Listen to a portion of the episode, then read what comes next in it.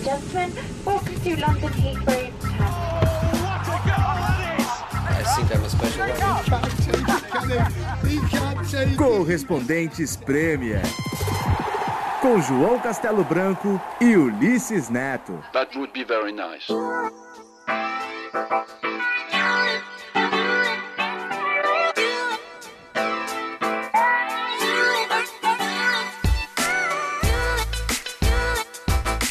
Olá galera, estamos no episódio 47 do Correspondentes Premier, aqui é o João Castelo Branco, junto comigo Ulisses Neto. Estamos gravando um pouco de uma maneira diferente hoje. Não só não estamos em um pub e não estamos com uma cerveja na mão, como estamos gravando antecipadamente esse episódio porque eu estarei a caminho da Rússia em breve para cobrir a seleção brasileira. E o nosso caro Ulisses Neto aproveita essa data FIFA para pegar umas férias, né? Vai para a Ásia, Ulisses? É, João, vamos hoje deixar claro aqui que eu vi o João to tomando uma vitamina de banana com aveia antes de começar a gravação e eu comi quinua com brócolis, então isso significa que estamos numa é, edição saudável pela primeira vez aqui no Correspondentes Premier. Vou para a Ásia, João, aproveitar o International Break. É assim que eles falam aqui, né? No Brasil fala data FIFA, aqui é International Break, não é isso? Exactly. Boa. E quando que você embarca, João? Vai ser boa essa viagem aí pra Rússia, hein, cara? Vamos ver se a seleção se dá bem nesses amistosos por lá, na, na Rússia e depois na Alemanha, né? Isso, eu embarco na segunda-feira de manhã cedinho, portanto, quando, este, quando esse podcast tiver, entrar no ar, eu já estarei na Rússia, encontro lá o Gustavo Hoffman. Temos uma semana de treino da seleção em Moscou. Aí tem o jogo contra a Rússia é, lá em Moscou na sexta-feira. E aí vamos para Berlim. Brasil enfrenta a Alemanha pela primeira vez após o famoso 7 a 1 E eu quero já deixar um recado aqui é, pra galera, falar pra minha mãe também que eu amo ela, é, deixar um recado pras filhas que se por acaso eu sumir nessa viagem pra Rússia, Ulisses, é, porque eu estou usando meu passaporte inglês e seriamente estou um pouco preocupado com a relação entre os países no momento, porque a Rússia e a Inglaterra estão numa guerra de. Já virou meio que guerra fria, né, Ulisses? É, pra quem não tá acompanhando a história, tá feia mesmo, viu? Rapidinho, pra, resumidamente aqui, faz questão de uns dois domingos atrás, morreu um ex-agente, né? Um ex-espião russo, que era duplo agente, vendia informação aqui pro Reino Unido também. Ele foi. Ele não morreu, perdão. Ele foi envenenado, né? Ah, na cidade de Salisbury, que fica ah, aqui na Inglaterra. E esse ex-espião russo, ele tinha sido condenado à prisão lá na Rússia e depois foi teve uma troca de espiões e ele veio parar aqui no Reino Unido. E o governo britânico tem certeza que foi o governo russo que patrocinou esse envenenamento do ex-espião que estava com a filha dele. Um policial também ficou é, gravemente, né, hospitalizado gravemente, em estado ruim mesmo por causa dessa confusão toda. E agora os britânicos querem retaliar com, pela diplomacia e por sanções econômicas, por aí vai. Estão até ameaçando tirar o Reino Unido, tirar a Inglaterra, melhor dizendo, da Copa do Mundo, né, João? É, isso aí foi. Já alguns políticos pediram isso, parlamentares, enfim, eu acho que não vai chegar a isso, mas a situação entre os países está complicada e tem gente preocupada com a segurança dos ingleses indo como torcedores lá na Rússia, é, por essa relação que está complicada entre os países, mas enfim, estarei lá Tá tudo certo, eu vou. Vai com o passaporte brasileiro, João. O brasileiro não precisa nem de visto para entrar lá na Rússia. Eu sei, cara. É que o meu acabou. É, expirou. Expirou? Expirou. Tem que ir com o inglês. Bom, espero voltar a sobreviver. Saberemos no episódio 48. Se não, pelo menos já tem um aí. Se eu sumir, é. vocês têm um gravado aqui. Fica um aí pra história. Só fazer é. uma anedota aqui, contar uma história, João. Eu digo, toda vez que eu sinto falta do Brasil, eu vou lá no consulado brasileiro para fazer um passaporte novo. Porque olha aí, você lembra como é difícil a vida no Brasil. A burocracia e ter que esperar e tudo mais. Então acho que eu, eu entendo a sua posição de não ter renovado aí o documento. Deixa para uma próxima oportunidade, né? É, rapaz, é preguiça mesmo. Mas olha só, vamos tocar esse Vamos episódio, lá. porque temos muita coisa aqui para falar. A gente está fazendo um episódio especial sobre a Championship, porque, claro, é um campeonato espetacular. Todo mundo que acompanha esse podcast gosta do futebol inglês, então vai conhecer vários times que estão na segunda onda do, do é, da Inglaterra. E muitos desses times vão subir para a Premier League, né? É, muitos não, três, para ser exato. É, então a gente vai dar um, um, um destaque para isso, mas antes É, vamos falar do Manchester United, porque o Manchester United foi eliminado da Champions agora há pouco, antes de nossa gravação, e temos o nosso grande Caio Carriere, o nosso homem lá em Manchester. Eu, eu, eu, chamei ele da nossa estrela lá em Manchester quando eu mandei um recado para ele. ele disse: pô, eu não sou estrela nem no meu andar do meu prédio, cara, aqui em Manchester, então. É isso. Não, ele é uma estrela. Pelo menos aqui, entre os colegas, ele é uma grande estrela, né, João? Pô, no podcast ele é a nossa estrela de Manchester, hein, Caio? como, é, como é que foi aí, Caio, essa eliminação do United e, e a repercussão, né, especialmente para cima do José Mourinho? Fala, João e Ulisses, beleza? Sempre um prazer receber esse convite aí para bater esse papo com vocês nesse podcast que cresce mais do que as convocações absurdas do Tite e injustificáveis. Mas vamos lá, que o papo, pelo menos agora na seleção, mas foi é a eliminação vergonhosa do Manchester United uh, para o Sevilla na semana passada na Champions. É, eu estive em Old Trafford e o ambiente do estádio com a festa muito bonita dos torcedores do Sevilha foi mais bonito do que o futebol apresentado pelo United em toda a passagem do Mourinho até aqui. É incrível como o time do Mourinho não consegue jogar bem não consegue encaixar um jogo, é, uma sequência de jogos bons, né? Porque tinha conseguido bons resultados até que é, contra o Liverpool, Chelsea, Tottenham também, mas hum, bem longe de, de um futebol que dê confiança para a torcida. Então isso refletiu durante toda a noite em Old Trafford, você sentia um nervosismo da galera nas arquibancadas, enquanto a torcida do Sevilha fazia festa ali na aposta, né, de que conseguiria a façanha de voltar para as quartas da Champions depois de 60 anos, e foi o que aconteceu. Eu diria até que o jogo poderia ter sido até mais tranquilo para o Sevilha se eles tivessem acertado é, diversos contra-ataques que tiveram a chance de, de fazer no primeiro tempo, mas houve muitos erros de passes ali na hora de, de matar a jogada. E no fim, né, quando o United estava sob pressão, não conseguia jogar bem, Alexis Sanches mais uma vez muito abaixo do esperado, Pogba saindo do banco de reservas por uma questão física, segundo Mourinho. E pelo bem do futebol, né, e pelo bem contra a balela de que a Premier League é a melhor liga de nível técnico na Europa, o que não é, pode ser a liga mais competitiva, ganhou aí o uma equipe que está muito distante de disputar o título espanhol diante do, do vice-líder da Premier League, né? que poderia até estar disputando algo melhor ou algo mais possível na Premier League não fosse a temporada espetacular do City. E também chamou atenção a cara de pau do Mourinho depois do jogo, de mesmo depois desse baita vexame, dessa eliminação em casa, para um time que até que cresceu nas competições europeias nos últimos anos, mas sempre Europa League, raramente Champions League. O Mourinho teve a cara de pau de lembrar das glórias pessoais para justificar o fracasso do United. Né? Ele disse que já tinha eliminado o United com o Real Madrid e o Porto no Old Trafford. O cara tem que ter muita coragem e ser muito cara de pau para para depois de um jogo daquele vir com esse papinho. O que, que vocês acham? Um abraço aí e bom prosseguimento de programa. Valeu! Tá aí o grande Caio, é uma estrela sim. E também, como eu sempre gosto de ressaltar, fã número um do Marcelo Pires Vieira, também conhecido como Belo, o grande líder do Soueto, João. Soeto é aquele bairro lá na, em Joanesburgo? É.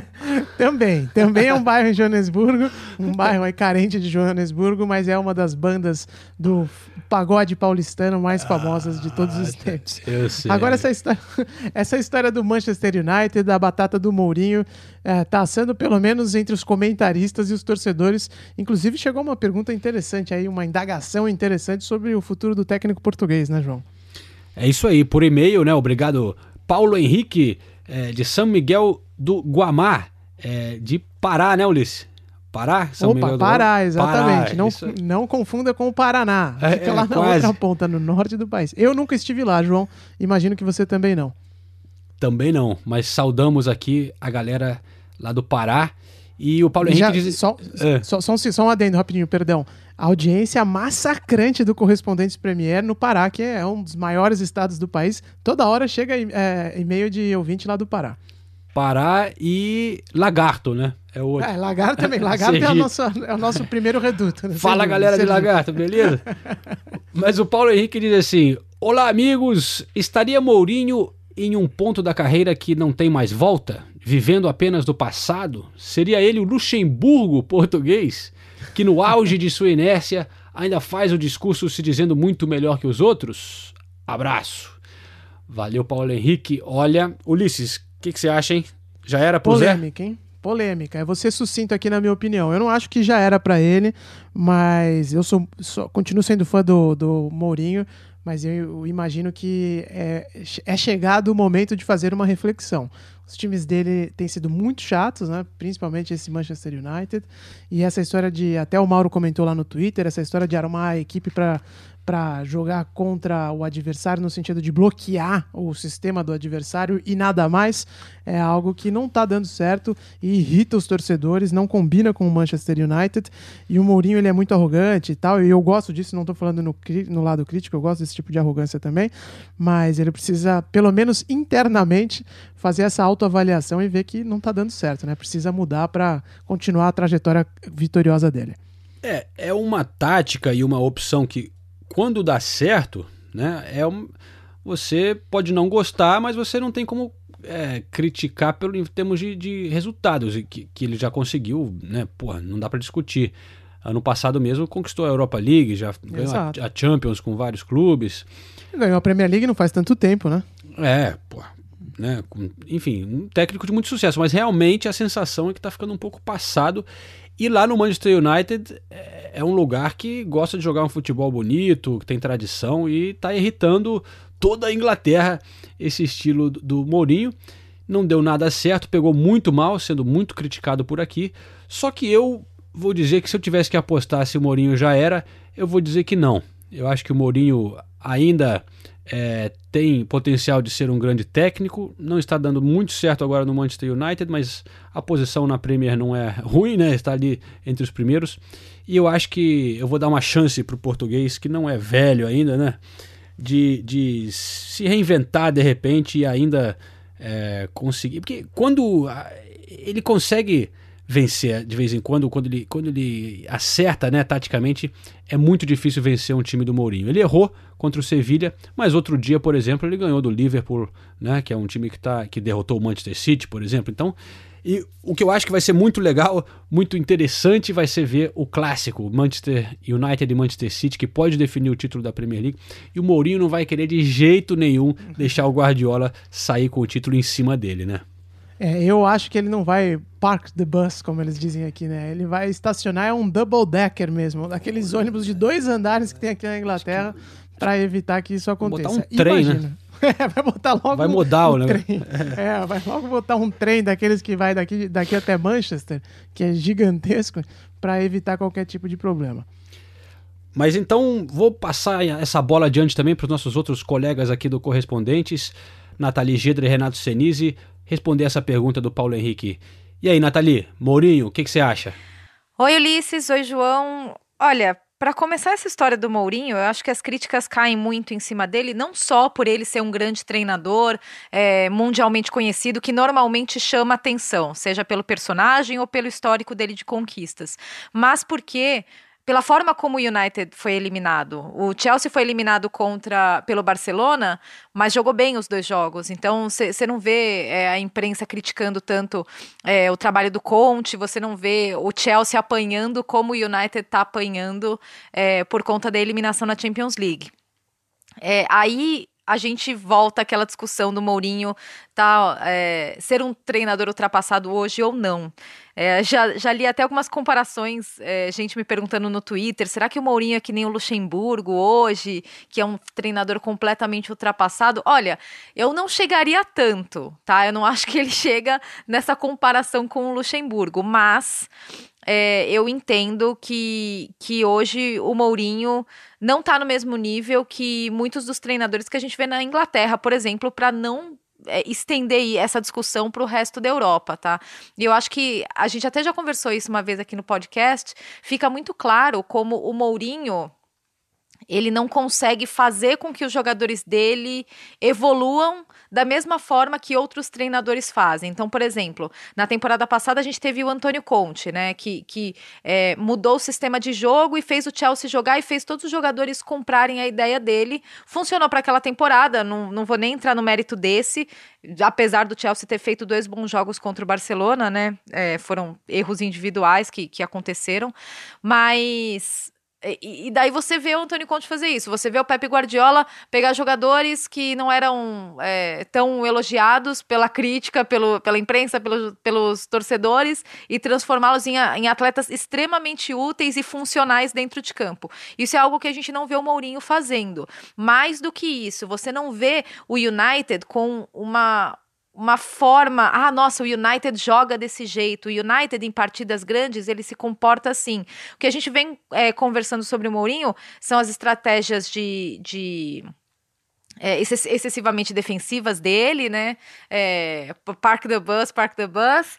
E, e, e, eu acho que falta um pouco mais de identidade para o Manchester United na forma como eles jogam e, e, constância, porque a gente viu o Manchester United fazendo bons jogos nessa temporada, mas, mas de qualquer forma, o, o trabalho do Mourinho eu acho que fica aquém é, se a gente compará-lo com grandes treinadores da Inglaterra e da Europa, e daí eu acho que a comparação é justa se a gente olhar o currículo de conquistas.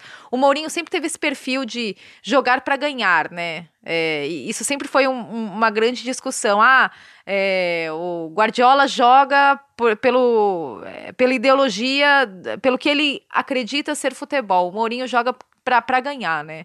E talvez se o United tivesse conseguido um azerinho sofrido, até feio, é, contra o Sevilha, a gente não estaria tendo essa discussão. É, e tanta gente não estaria tendo essa discussão. Mas eu acho que.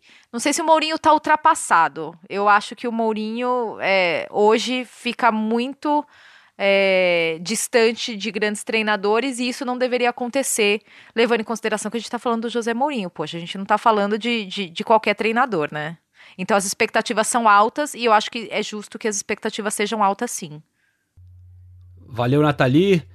Bom ter a sua participação, como sempre. E agora, Renato Senise.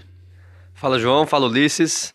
É, para falar a verdade, eu acho até meio indesculpável o que aconteceu com, com o Manchester United é, na quarta-feira, na terça-feira, é, não só pela, pela atuação do time, que depois eu falo mais um pouquinho, mas a, a, entrevista coletiva do Mourinho depois da partida foi desastrosa. Ele falou que já, é, já era a terceira vez que ele estava sentado naquela cadeira dando a coletiva numa partida eliminatória de Champions League, é, no Old Trafford, e nas duas vezes anteriores o Manchester United também foi eliminado. Quando ele era treinador do Porto e do Real Madrid, o, Real, o United saiu eliminado. Então é um clube acostumado com a eliminação na, na, na, Champions League. Isso um treinador não pode falar num clube do tamanho do Manchester United. Eu acho bem é, inadmissível isso. E a maneira como o time jogou é a maneira que vem jogado a temporada inteira. É, independente de estar tá jogando contra o Sevilla, contra o Chelsea, contra o Manchester City, o, o United joga mais preocupado em não levar gol do que em fazer. E é totalmente desnecessário isso. Se você olhar para a qualidade dos dois times, não tem desculpa, não tem por que fazer isso. A única desculpa é que é assim que o Mourinho gosta de jogar. É assim que ele ganhou a Champions League com o Porto, é assim que ele ganhou a Champions League com a Inter de Milão, e ele acha que é assim que ele vai jogar para o resto da vida. Só que isso realmente está para trás. Não só porque o futebol mudou, mas porque ele está num clube hoje que dá todas as condições para ele é, de jogar é, para frente, de, de, de apresentar um bom futebol. Ele tem excelentes jogadores no elenco, não precisa ficar se preocupando em se defender contra o Sevilha em casa. É, para mim é tudo muito indesculpável, assim. É... A palavra ultrapassado, eu não acho que seja esse o problema. Eu acho que é uma visão que ele tem do futebol que, que não existe mais. É, não... E, e, e, parece que nada vai fazer ele mudar de ideia. Então, eu como eu não consigo encontrar motivos para o Mourinho continuar no United na próxima temporada, por exemplo. Só que a direção do clube parece estar mais preocupada com, com marketing, com, com a marca Manchester United e o Mourinho é muito bom para isso, né? Ele atrai muito, mu muita atenção para o Manchester United. Por isso que ele teve o, o contrato renovado agora é, nessa temporada ainda. Mas eu acho bem indesculpável o que o Mourinho tem feito com, com o Manchester United. A gente vê o Pogba é, completamente apagado em campo. Quando entra, né? Ele entrou no segundo tempo mais uma vez contra o Sevilha. O Sanches, que chegou agora, ainda não se encontrou. Você tem o Mata, que não faz nada a temporada inteira. Então não é possível que seja culpa só dos jogadores. Como a Nathalie falou, os treinadores são bons por extrair o que os jogadores têm de melhor. E o Mourinho não faz isso. Ele, ele obriga os jogadores a jogarem na, na maneira como ele vê o futebol. E ou o jogador se encaixa essa maneira, ou ele sai, como o, o que aconteceu com o Mkhitaryan. É, e não há mais espaço no futebol para isso, né? A gente e ainda pro azar do Mourinho está acontecendo tudo o que está acontecendo com o City nessa temporada. É, o, aqui na Inglaterra todo mundo só, só elogia o Guardiola, não só pela, pelas vitórias, mas pela maneira como o time vem jogando, que é um futebol bonito, ganhando ou não a torcida está feliz. E é exatamente o oposto que está acontecendo é, com o United. Às vezes até quando ganha, a torcida não está feliz, porque é um, é um jogo chato, um jogo, um jogo que não empolga, um jogo feio de se ver, mesmo quando ganha. Então, sinceramente, é, não comparo o Mourinho com o Luxemburgo, não comparo, não falo que ele está ultrapassado, mas é o tipo de futebol que eu acho que não precisa ser feito, principalmente é, para um clube como o United, o clube mais rico do mundo, o que mais recebe. É, um clube que contratou o Pogba dois anos atrás por 100 milhões de, de, de euros um clube que contratou o Sanches agora, que tem condições de contratar mais gente boa. Só que com o Mourinho é, no comando é difícil esperar mais do que isso. Mais do que vitórias por 1 a 0 vitórias por 2 a 1 títulos sofridos. A gente vale lembrar, por exemplo, a temporada passada ele foi campeão, mas ele ganhou, a, a por exemplo, a Copa da Liga sofrendo, sofrendo contra o Southampton em Wembley. Foi mais assim, graças a uma atuação excelente do Ibrahimovic do que uma grande atuação do United. Então, não dá, eu não consigo defender o Mourinho, não consigo entender porque qual motivo o torcedor do United tem para querer que ele continue no clube.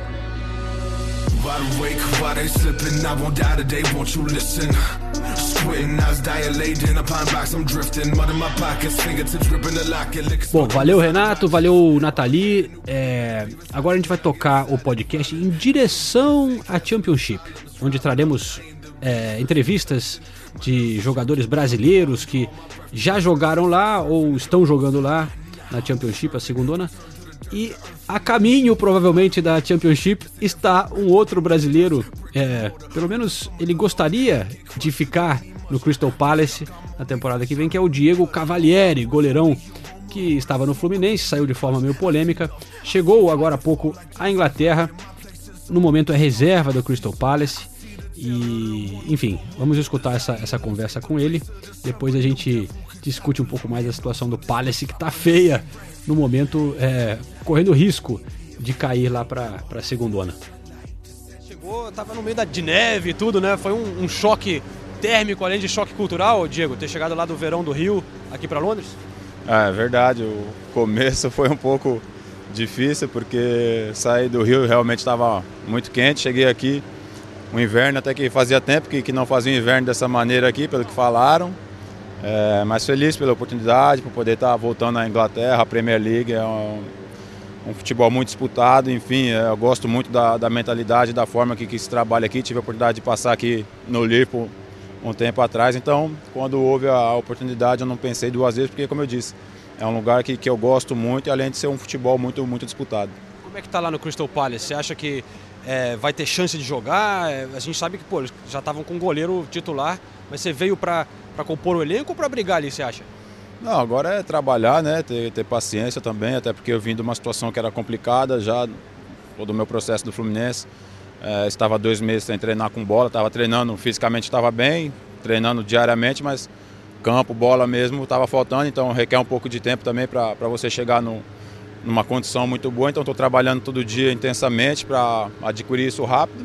E é um contrato curto, né? É, até o fim da, da temporada, são praticamente mais dois meses, mas é, trabalhar, me doar, é, nunca se sabe quando se tem uma oportunidade ou não, então é importante é estar, estar preparado e também mostrar o meu potencial, o meu profissionalismo para, quem sabe, mesmo se não tiver a chance de jogar, poder chegar no fim desse contrato e, e renovar, quem sabe. Então agora é, é, o foco é recuperar o tempo perdido, que eu fiquei parado lá e, e tentar mostrar o dia a dia aqui o meu potencial. Quem estava parado lá no Rio, então vim para Londres passar um tempo também não é nada mal, né? Não, é, como eu disse, eu fiquei muito feliz, até porque estava numa situação desconfortável lá, pelo tudo que aconteceu na, na minha rescisão com o Fluminense, estava é, sem clube, praticamente sem tempo para poder arrumar um clube, enfim. É, quando apareceu a oportunidade, eu, como eu falei, é, eu amo a Inglaterra, fiquei dois anos aqui, mas é um país muito organizado, as coisas funcionam muito bem, então é, sempre que eu conversava com alguém, se alguém me perguntava se eu tinha vontade de voltar para a Europa, algum, eu falava para a Inglaterra ou vou sem pensar. Tanto que até os meninos, o Kennedy, o Richards, que, que acabaram vindo para cá, eu falei para os caras, falei, ó, vocês estão indo para o melhor lugar do mundo, vai com calma, o começo é difícil, mas aproveita porque aqui realmente é, é muito bom, tudo é muito bom, tudo muito organizado, estruturado, então estou bem feliz e para mim foi uma, uma boa oportunidade também. Acompanhei de perto o que aconteceu lá no Brasil, ficou uma mágoa muito grande por sua parte, é, Diego, é, essa situação com o Fluminense? Não, é, eu até dei entrevista no, no, no final lá do, do, ano, no começo do ano, na verdade, já tinha passado o fato. É, a mágoa ficou pela maneira que, que foi feito e pelo prosseguimento que eu teria na minha carreira, né? O tempo que foi avisado para se dar um passo seguinte ali é um pouco difícil, já estava faltava praticamente uma semana para iniciar a temporada, então é, a minha mágoa maior foi por causa da maneira que foi e o tempo que foi. Poderiam ser mais claros e ter avisado antes, tanto que eu fiquei praticamente dois meses lá e algumas sondagens, mas nada concreto e tudo para o meio do ano, para o início do brasileiro. Então é, foi mais por causa disso, mas é, gosto do clube, gosto da torcida, das pessoas que estão lá. Como eu falei, é, foi pelas pessoas que, que tomaram a decisão que eu ficou, ficou a minha mágoa pela maneira que foi e na circunstância que foi também projetando um futuro de carreira, me acabaram não só me prejudicando, mas todos os outros envolvidos. E essa oportunidade como é que surgiu aqui da Inglaterra? A gente conversou por, por telefone e, e, aí eles perguntaram se eu tinha interesse em vir, é, para eles analisarem como é que eu estava fisicamente, se teria algum problema ou não eu ficar treinando aqui alguns dias. E se fosse tudo ok, fechariam um, um contrato até o, até o fim da temporada. Então eu aceitei, vim aqui, treinei cinco dias, uma semana primeiro e, e graças a Deus tudo correu bem. O primeiro passo foi dado, que era permanecer aqui. Então foi, foi dessa maneira que surgiu, um contato que, que eles queriam saber como é que eu estava, porque nessa época do ano só quem tivesse livre poderia né, entrar na, na Premier League, então foi dessa maneira que acabou acontecendo. Tá dando tudo certo então, né?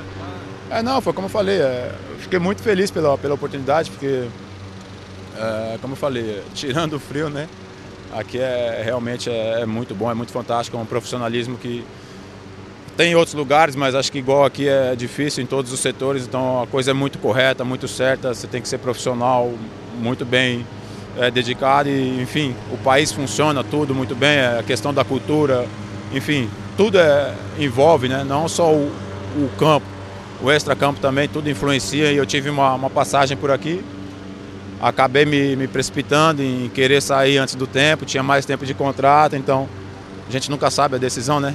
vai, como vai ser lá na frente, mas... É uma época difícil, tá? o Pepe Reina era titular absoluto lá do Liverpool. É, eu era novo também, tinha aquele negócio, queria jogar, tinha os meus objetivos de carreira, enfim. No, ali ele acabou renovando por mais cinco anos também, então foi quando eu decidi que eu precisava procurar um lugar, mas como eu falei, é, era um lugar que eu sempre tive vontade de voltar após minha saída do Liverpool. Sempre tive vontade de, de voltar e graças a Deus fui abençoado com essa oportunidade. Agora é trabalhar firme esses dois meses aí para quem sabe poder continuar aqui. Valeu. A gente torce pelo seu sucesso, então. Valeu. Boa sorte aqui na Inglaterra. Obrigado. Valeu.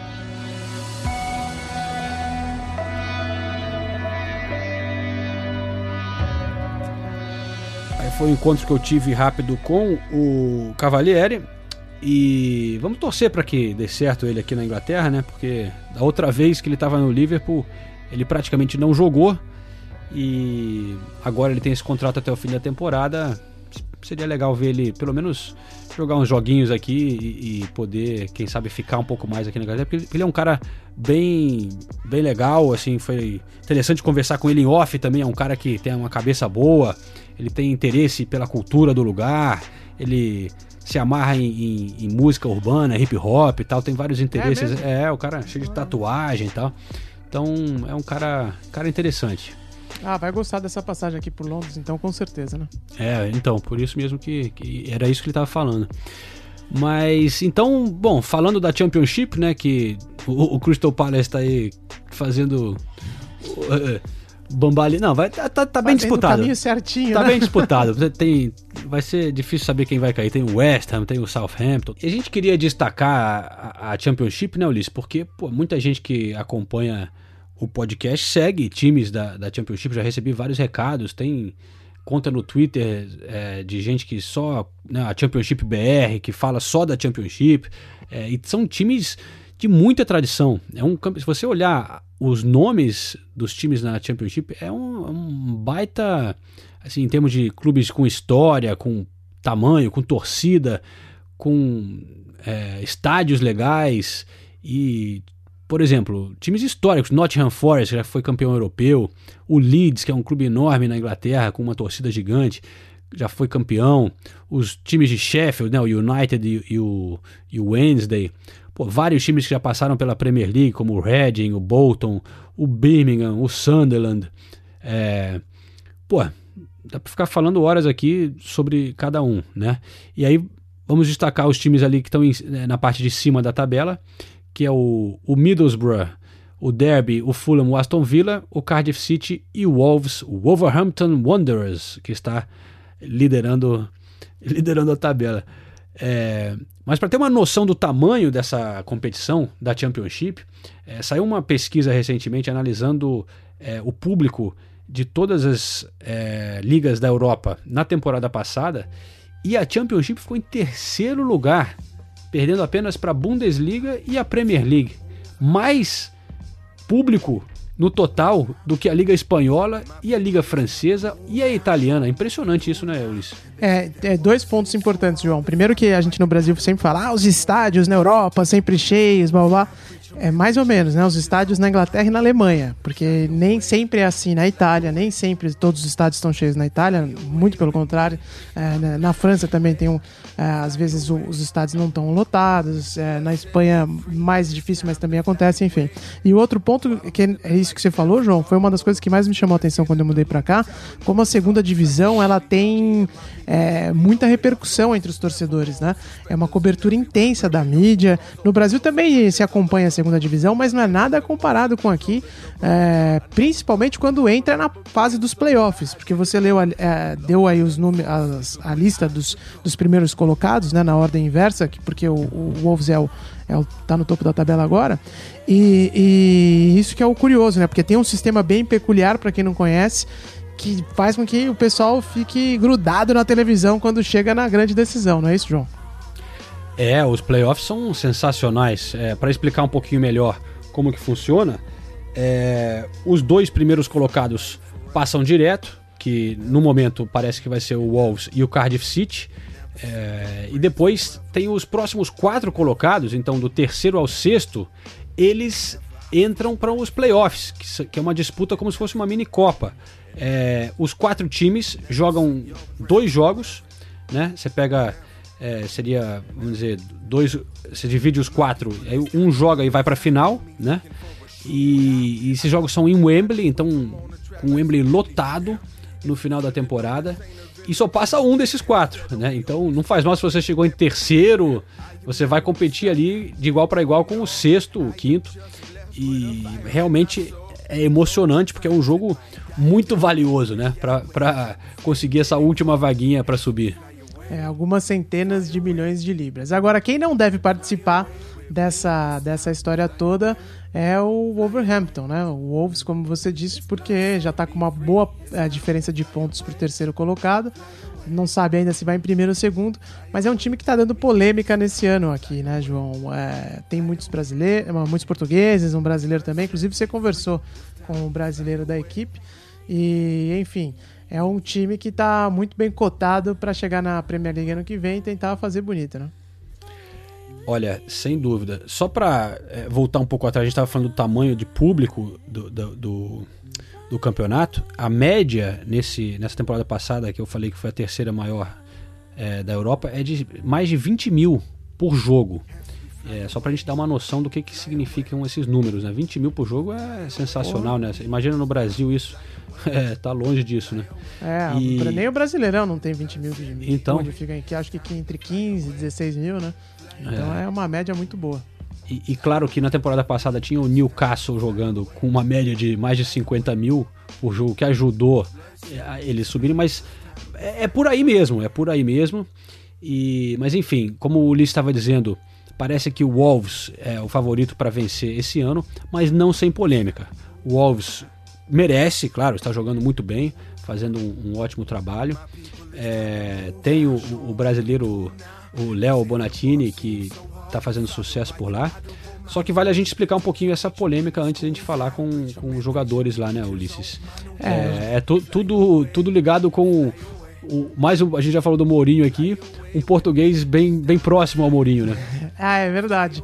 A história, João, é que o Jorge Mendes, o mega empresário, é, empresário do Cristiano Ronaldo, do Mourinho, de tantos outros é, jogadores de destaque ao redor do mundo. É uma fábrica de dinheiro, melhor é, para defini-lo de uma forma que é bem clara. Ele está diretamente ligado com o Wolves.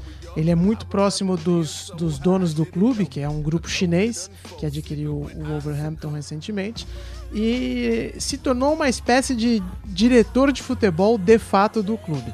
Até a gente estava conversando sobre isso algumas semanas, né, sobre a situação, porque eu cheguei a fazer uma entrevista com dois jogadores do, do Wolves recentemente para Forfortune e, e quando eu estava fazendo a minha pesquisa ali, abri o plantel e não sabia que tinha tanto português por lá. E aí fui começar a me inteirar da história, porque quando você abre ali e vê, pô, de 20 e poucos jogadores tem sete portugueses, alguma coisa tem de diferente, né? Uh, além da comissão técnica. E aí a história que a gente conversou sobre isso e depois nosso amigo Caio é, foi lá e escreveu uma matéria também, tá lá no UOL, recomendo que vocês leiam, porque ele é, traz de uma forma bem interessante o que está acontecendo por lá. E a polêmica toda é que o Jorge Mendes ele é um empresário, né? Então há um conflito de interesses no fato dele trazer, definir quem que ele está trazendo uh, ah, para o clube. Vocês vão dizer o seguinte: quem está ouvindo, ah, não, mas o Nuno Espírito Santo é que é o técnico, ele que é o manager, né? Aqui na Inglaterra tem o um papel muito mais do que só técnico, como vocês sabem, é normalmente quem define as contratações e por aí vai. A história é que o Nuno Espírito Santo ele foi o primeiro cliente do Jorge, do Jorge Mendes. Eles são muito próximos, né? O ex-goleiro português é, fez um trabalho muito bom lá no Rio Ave. Aí depois disso deu sequência à, à carreira dele no Valência e foi para o Valência na época em que o, o Jorge Mendes era um, também uma espécie de diretor de futebol lá na Espanha. Era o cara que colocava um monte de jogador dele para atuar pelo Valência. E por que, que isso deu polêmica? Porque no início deu certo, é, o Valência começou a ter um bom desempenho e tudo bem, e por aí vai, mas logo a, o esquema não funcionou. E o Valência ficou numa situação muito difícil. Mal comparando, é mais ou menos aquela história do Palmeiras Parmalat. Com a diferença, é claro, que o Palmeiras é, ganhou tudo, montou um super time histórico para o futebol brasileiro e a situação do Valência não foi bem essa. Mas, mas enfim, é, é aquela história de ter muito dinheiro entrando num clube, é, várias contratações, depois você vai ver que, olha, estão pagando é, demais para jogadores que talvez não valham tanto isso, que não, que, não, que não estejam avaliados nesse montante, por aí vai. Por isso a passagem dele foi bem polêmica é, lá no Valência. E agora existe esse questionamento: será que isso está acontecendo com o Wolves também? Eles estão contratando vários jogadores, trazendo nomes importantes para a equipe, mas será que tudo não passa de um sistema para que o Jorge Mendes lucre ainda mais, né? E o Nuno Espírito Santo, até vários jornalistas aqui escrevem que na verdade ele é um, quase que um laranja do, do Jorge Mendes. Não sei se é verdade isso ou não, porque o trabalho está indo bem agora, né? Ele fez um trabalho mais ou menos questionável lá no, no Porto, mas aqui na Inglaterra está indo bem. Então é uma situação curiosa e já teve até reclamação de outros times aqui, porque o Wolves está com uma verba aí que não condiz com o que se investe lá na Championship, João. É, o presidente do Leeds escreveu para a Federação Inglesa para reclamar, para tentar entender se o Wolves está quebrando alguma regra. É, os donos são é, um, um, uma empresa chinesa, né? Um, um, como é que chama? Fosun, eu acho que chama Fosun, International. Isso. É. E o que dizem é que tem uma ligação muito forte com a empresa do Jorge Mendes, que é a Gestifute, e os donos dizem que ele é apenas um conselheiro, que ele não tem é, assim nenhuma ligação oficial de, de, diretor de futebol, assim, ou esteja envolvido diretamente nas contratações. Mas só para a gente clarificar para o nosso ouvinte, porque fica um pouco confuso. O que que não poderia ser feito? Assim, o Jorge Mendes, é, ele se ele estiver trabalhando no clube, ele não pode levar jogadores deles? Qual, qual, que, que, qual é o problema exatamente, Ulisses? Não, a, a, o conflito de interesse que as pessoas questionam aqui na Inglaterra é o seguinte: é, ele está trazendo o jogador para o time indiretamente. Ele não, não, como você disse, né, não, não faz parte do board, né? Uh, do, do, do, Wolverhampton, mas o conflito de interesse é o fato do clube estar tá gastando tanto dinheiro e trazendo tantos jogadores que são diretamente ligados a eles ligados a ele. Então, é, até que ponto é de interesse do clube ter esses jogadores atuando aqui. A gente sabe que a Inglaterra é o país que tem hoje a maior verba né, financeira por causa de televisão e tudo mais. Então ele tendo um clube da Premier League e usá-los como vitrine, o conflito de interesses é esse. Ele não estaria pensando é, no bem do time, em desenvolver o time, mas sim fazer bons negócios para ele, entendeu? Não, mas, mas aí você está falando... É, Num ponto de, de vista que, imoral, que, não ilegal. É, é, imoral que poderia não ser bom para o clube. Para o clube, mas o que está é. tá sendo argumentado aqui é, é quase que ao contrário. Que o clube está fazendo uma coisa agora que dá uma vantagem em cima de outros clubes, que eles estão trabalhando de uma maneira que é, não é justa que são os outros clubes que estão reclamando. Você entendeu? É, então, eu acho que tem várias, né, tem vários aspectos, lados, vários é, lados você pode ver da moeda da situação. O fato é que está causando muita polêmica por aqui. É, se é uma coisa ilegal ou não, não ficou claro. A federação vai é, dar uma olhada e investigar. Mas o que eu disse, a gente não pode desmerecer também o trabalho dos caras, porque. Estão em primeiro é, lugar, né? Eles estão em primeiro lugar e, e né, tem uma galera lá fazendo um bom trabalho, incluindo um brasileiro que começou arrebentando essa temporada, fazendo gol pra caramba, que é o Léo Bonatini. E eu conversei com ele e, e, até perguntei sobre essa polêmica e como que tá afetando é, os caras. É, então vamos falar um pouquinho com o Léo, vamos conferir como é que tá indo para ele lá? Fala, Léo. Obrigado por participar aqui do Correspondente Premier. Parabéns pelo Wolves e todos os gols nessa temporada. É... Pô, então conta pra gente, pros nossos ouvintes, como é que tem sido aí para você esse desafio aqui na, na Championship, que a gente sabe que é uma, uma liga muito competitiva. É... Como é que tem sido essa temporada para você e, e, essa expectativa de, de final de temporada agora? Fala, João. Eu que agradeço a oportunidade, agradeço pelo convite. E é verdade, como você falou, é uma liga bem, bem competitiva, é, pela dificuldade é, não só dos, dos participantes, mas são muitos jogos. É, a gente tem algumas sequências de jogos bem complicadas, assim, jogos terça e sábado acabam é, sobrecarregando, o ritmo de jogo é bem puxado. Então, é uma temporada um pouco diferente do que eu estava acostumado, do que eu tinha vivido um pouco lá na Arábia, até mesmo em Portugal e um pouco que eu vivi no Brasil. Então, é, esse lado físico acaba pesando também. E a expectativa é, é boa, a gente tem, vem vindo fazendo, é, a gente vem fazendo um bom, um bom campeonato. A gente tinha uma vantagem um pouco mais larga, mas ainda bem que a gente tinha essa gordura para poder queimar. Ainda estamos a três pontos do, do, segundo colocado, mas estamos a, se eu não me engano, a 10 pontos do terceiro, então uma margem boa para a gente. E a expectativa de, de poder subir o mais rápido possível, conseguir a, a classificação, né, o acesso mais rápido para depois a gente conseguir é, buscar pelo esse título, que seria muito importante para a história do clube e para todos os jogadores também. Em relação a, a, você, ao seu futuro, como é que tá a sua situação, cara? Porque, assim, oficialmente você está emprestado aí, né, do, do, pro Wolves, você já tem planos para a próxima temporada? Se subir, você fica com ele? Você tem ideia do que vai acontecer é, em relação à sua carreira? Então, é algo que eu ainda não sei, eu ainda tô, como você disse, né, eu tô de empréstimo aqui, realmente, até o final dessa temporada pelo, pelo Al Hilal. E eu não sei o que, o que vai acontecer, mas eu sei o que eu quero, quero ficar.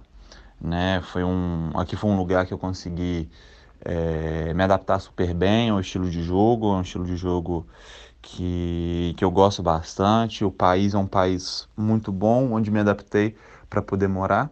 Mas eu ainda não sei, não sei muita coisa sobre o, o meu futuro, mas acredito que o quão antes a gente conseguir a, o acesso, até mesmo o título, as, as coisas vão, vão se planejar para a próxima temporada, porque acredito que, mesmo todos acreditando que nós vamos estar tá na Premier League ano que vem, ano que vem não, né? Na próxima temporada, a gente ainda não tem essa certeza. Então, o quão antes a gente subir, acho que o clube pode já preparar o elenco, já começar a pensar na temporada seguinte.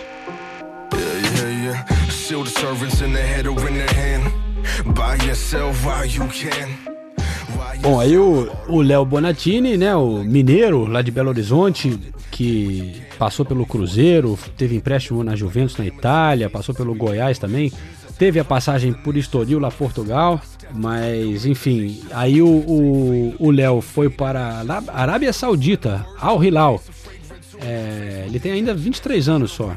E, teve, e, e ainda pertence, na verdade, ao Hilal, como a gente estava conversando agora. E ele está emprestado para o Wolves. Não sabe ainda se vai conseguir ficar aqui ou não, mas deu para ver que essa seria a escolha dele, né? Continuar aqui na Inglaterra, talvez subindo para a Premier League. Vamos dar uma ligada lá pro Jorge Mendes, ver se ele pode ajudar com isso. Quem é muito experiente com a Championship é o Lucas Piazon, né, que ainda pertence ao Chelsea, só que já jogou no Reading na segundona e agora está na segunda temporada de empréstimo no Fulham. E o Fulham indo bem, tá com tudo para ficar é, pelo menos no playoff, né? Tem pequena chance ainda de subir direto, mas é, tá praticamente garantido pra, de participar nesse playoff, que será emocionante, como a gente disse lá em Wembley. E o Piazon teve um começo de temporada muito bom, estava fazendo gols, jogando como titular, só que aí teve uma contusão séria, quebrou a perna. Agora está de volta e eu conversei com ele para ver como é que ele tá e como é que tá indo é, esse fim de temporada com ele. Fala aí, João. Por aqui tudo bem? E aí? Que isso, prazer é meu de estar falando com você mais uma vez. E, pô, sobre a temporada, para mim começou meio mal, né? Logo no terceiro jogo eu machuquei tinha começado bem a temporada, tava com dois jogos, dois gols. E aí acabei rompendo os ligamentos do tornozelo e quebrando o ossinho da fíbula. E aí acabei ficando quatro meses e pouco fora, operei. E aí comecei o tratamento em, no Chelsea, né? Comecei a recuperação no Chelsea e terminei no Fulham. E, pô, na hora que você machuca, você pensa, pô, a temporada praticamente acabou, né? Não vou, não vou mais jogar tantos jogos esse ano, etc. Mas mas acabei voltando, voltando rápido, voltando bem. Uh, no Boxing Day eu, eu já estava eu já tava jogando. Foi meu primeiro jogo de volta e comecei a jogar mais minutos. Comecei a jogar jogos titular e venho jogando todos os jogos, né? E o time está bem também, estamos brigando mais uma vez aí do, pelo segundo ano seguido para subir. E, e, é isso, estamos com 15 jogos invicto e, e com chance de subir direto. Então vamos, vamos, Vamos brigar aí nesse finalzinho. Última pergunta, Lucas, só curioso sobre o seu futuro, né? A gente sabe que você ainda está de empréstimo do Chelsea, ainda pertence ao Chelsea. É, você tem ideia já como vai ser a, a, próxima temporada? Já tem alguma coisa planejada para você? É, continua no Fulham ou volta lá no Chelsea para fazer os treinos e, e, aí depois vocês é, decidem? Ah, falar da próxima temporada acho que ainda tá meio cedo, né? Estamos no meio de março, ainda falta muita coisa para acontecer. E normalmente o que acontece eu acabo voltando pro Chelsea, né, em julho, me apresento lá e daí a gente vê. A gente vê o que é melhor, como foi que que eu tenho feito aí durante os últimos anos, né? Eu acho que eu acho que assim é o melhor, tem mais tempo para para resolver, para procurar um lugar legal para ir. E não sei, talvez também continue aqui no Fulham. Já tô aqui segundo segundo ano emprestado, né? E ah, tudo pode acontecer, na verdade. Eu tenho um contrato com o Chelsea mais duas temporadas, né? Eu renovei no começo dessa temporada por mais três. Então no final dessa temporada tenho ainda mais dois. Então vamos ver, vamos ver. Bom, aí o Piazon, é, vamos ver onde ele vai acabar na temporada que vem, né? O Chelsea costuma reunir é, a galera que está emprestada. O Chelsea tem mais de 30 jogadores emprestados. É, é uma indústria ali, é uma fábrica de jogadores. Vamos ver o que vai acontecer com o Piazon, que já rodou pela Europa toda, emprestado pelo, pelo Chelsea. É, Holanda, Alemanha, Espanha, né? Já rodou bem. Tudo isso. Mas, tudo isso. mas como a gente tinha conversado até anteriormente, não pense que muita gente. Eu sou São Paulino, né? Acompanhei desde o início o Lucas Piazon. E aí muita gente no Brasil fala que ele, ah, né, não vingou. Não, é, é relativo isso, porque, é, como a gente já colocou, jogar na Championship não é mal. E, e segundo que existe uma, uma, política dentro do Chelsea, que eu imagino que seja o caso do Piazon, que ele tenha tirado, usufruído disso, que toda vez que o, Chelsea vai emprestar o jogador, né, em casos como o do Piazon, é, eles fazem uma renovação contratual e ainda dão um agrado financeiro pro cara. Então, é, por mais que ele não esteja dominando as manchetes, com certeza ele não tá numa situação ruim. Ah, melhor do que eu, acho que ele tá.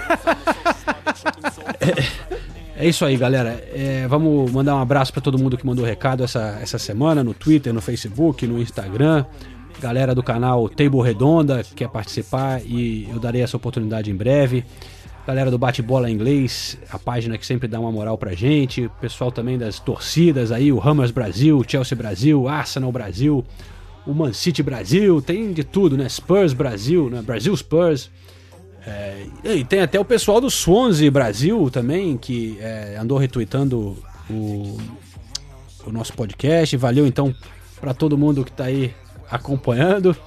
E, e, e Ulisses, só voltando a, ao podcast anterior, que a gente teve a discussão do, da pronúncia dos times, quando você transmitia lá para Moçambique, como é que você falava o Swansea? Falava Swansea. Não, mentira.